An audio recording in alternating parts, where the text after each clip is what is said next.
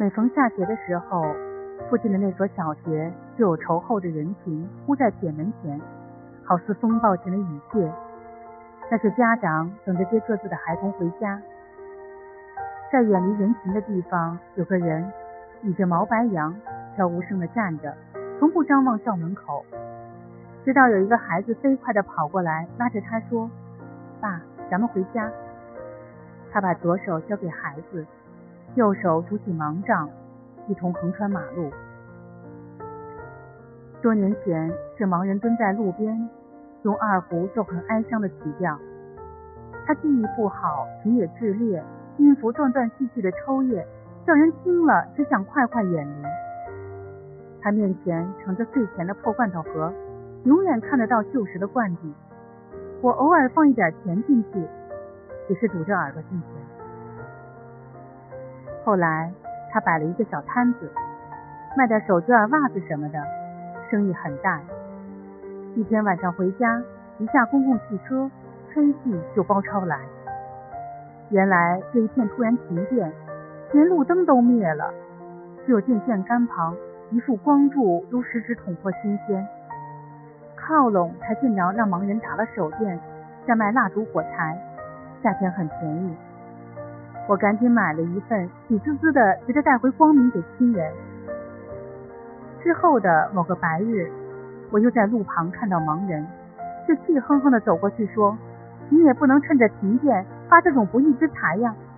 那天你卖的蜡烛算什么货色呀？蜡烛油四处流，烫了我的手，烛眼一点也不亮，小的像个萤火虫尾巴。”他愣愣的把塌陷的眼窝对着我。半天才说：“对不起，我不知道蜡烛光该有多大，萤火虫的尾巴是多亮。那天听说停电，就赶紧熄了蜡烛来卖。我只知道黑了，难受。”我呆住了。那个漆黑的夜晚，一点烛光如豆，还有比完全的黑暗。好了不知几多。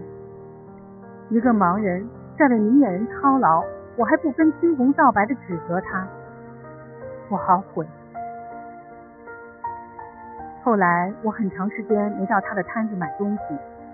最近他把我的声音忘掉之后，有一天我买了一堆杂物，然后放下了五十块钱，对盲人说：“不必找了。”我抱着那些东西走了没几步，被他叫住了。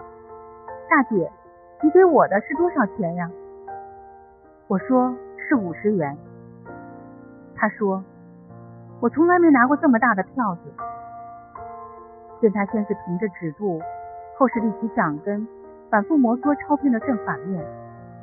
我说这钱是真的，你放心。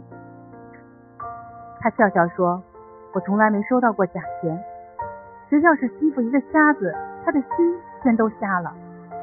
我只是不能收您这么多的钱，我是在做买卖呀。我知道自己又一次错了。不知他在哪里学了按摩，经济上渐渐有了起色，从乡下找了一个盲目的姑娘成了亲。一天我到公园去，忽然看到他们夫妻相跟着沿着花径在走，四周湖光山色，美若仙境。我想，这对他们来讲。真是一种残酷。闪过他们身旁的时候，听到盲夫有些炫耀的问：“怎么样？我领你来这儿，你这不错吧？好好看看吧。”王妻不服气地说：“好像你看过似的。”王夫很肯定地说：“我看过，常来看的。”听一个盲人连连响亮地说出“看”这个词，叫人顿生悲凉，也觉得一些滑稽。王妻泛唇相讥道：“介绍人不是说你是胎里瞎吗？啥时看到这里好景色呢？”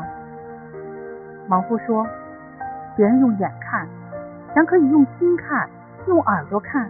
用手看，用鼻子看呀，加起来一点不比别人少啊。他说着，用手捉了妻子的纸，沿着粗糙的树皮攀上去，停在一片极小的叶子上，说：“你看到了吗？多老的树，芽子也是嫩的。”那一瞬，我领着一惊。世上有很多东西，看了如同未看，我们眼在神不在。记住并真正懂得的东西，竟是比碎心房显著的。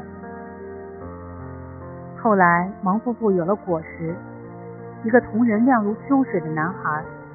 他渐渐长大，上了小学，盲人便天天接送。起初，那孩童躲在盲人背后，跟着丈夫走，慢慢胆子壮大，一灯一亮就跳着要越过去。父亲总是死死拽住他，用盲杖拖着柏油路说：“让我再听听，远处没有车轮声，我们才可动。”终于有一天，孩子对父亲讲：“爸，我给你带路吧。”他拉着父亲东张西望，然后一蹦一跳的越过地上的斑马线。于是，盲人第一次提起他的盲杖，跟着目光如炬的孩子，无所顾忌的前行，脚步抬得高高，轻捷如飞。孩子越来越大了。当明眼人都不再接送这么高的孩子时，盲人依旧每天倚在校旁的杨树下，等待着。